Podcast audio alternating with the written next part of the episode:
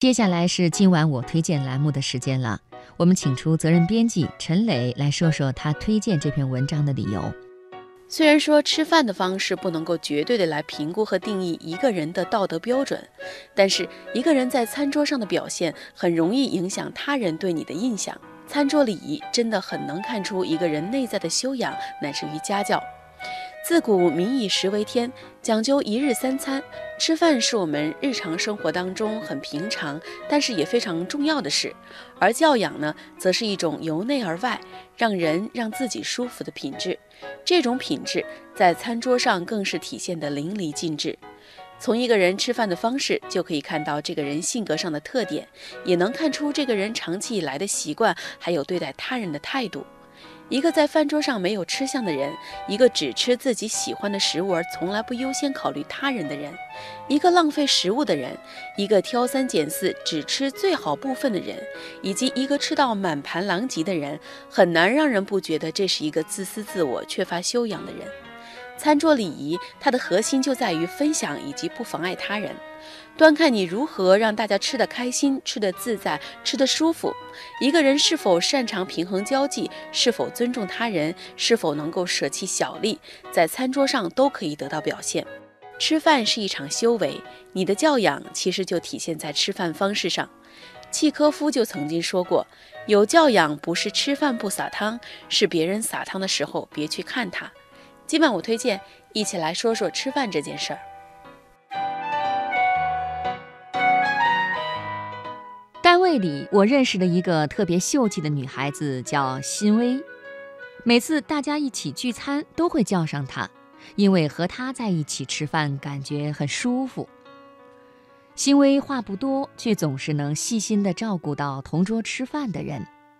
比如菜上到辛薇面前时，他从不会着急八慌地赶紧给自己夹一份，而是主动将餐盘转动到位置靠里的朋友面前。服务员上菜时，他会主动帮忙；大家伙边吃边砍边聊天的时候，他会时不时默默地给朋友们半空的杯子里添水等等。除此之外，吃饭时我总是能注意到几个细节。辛薇在吃鱼以及带骨头的肉类的时候，会细心地把所有的骨头残渣都放到一张餐巾纸上；喝汤舀粥的时候，会用一只手轻掩嘴巴，动作很优雅，一点不显得别扭做作。再次吃饭的时候，我忍不住问他原因，辛薇俏皮地吐了吐舌头说。吃热的东西时，我老是会忍不住地把舌头伸出来试探温度，这样也太不美观了，怕影响到你们的食欲，我就用手遮一下。至于把鱼刺骨头都放进餐巾纸里，那样服务生在收拾餐桌的时候不就方便多了吗？而且也不用担心他们被那些鱼刺不小心扎到了手啊。听完欣薇的解释，顿时心感于她的教养和善良。大多数人在吃饭的时候是最放松的，表现就是只顾自己吃的舒服、吃的方便，哪里还会有这么多的心思去考虑旁人是否吃得舒服、是否收拾的方便呢？所以，人们在忽视所谓的餐桌礼仪时，一起忽略掉的还有一份与人为善的体贴。而一个人最真实的内在品质，恰恰就体现在吃饭时的小细节中。餐桌礼仪其实就是一种修养的外化形式。内在有了一定的修养和文化之后，必然会在外在的礼仪形式上有所表示。一个在吃上讲求道德的人，骨子里一定也有一个高尚的灵魂。因为吃是一件非常严肃的事情，严肃到很多时候，他在不经意间就毫不留情地显示了你的教养。姥姥如今已经年近八十，但是她的穿衣谈吐一直都非常优雅，即使在吃饭的时候，也依旧是非常讲究的。小时候，姥姥就经常在我吃饭的时候唠叨，立下各种吃饭的规矩。例如，筷子伸到盘子另一边，也就是别人跟前，他就敲敲我的小碗，提醒我缩回来。我看别人吃东西，他就伸手在我面前晃一下，提醒我不要到处乱看，不能在菜里挑拣翻找，不能对着饭桌咳嗽，不要吧唧嘴，不要直接用自己的勺子舀汤，不要含着菜说话，不要盯着一个菜拼命吃。夹菜之前，确保自己的筷子上是干净、没有饭粒、没有菜叶的。长辈没动筷子的时候，你不能动筷子。要等人，人不齐不要吃。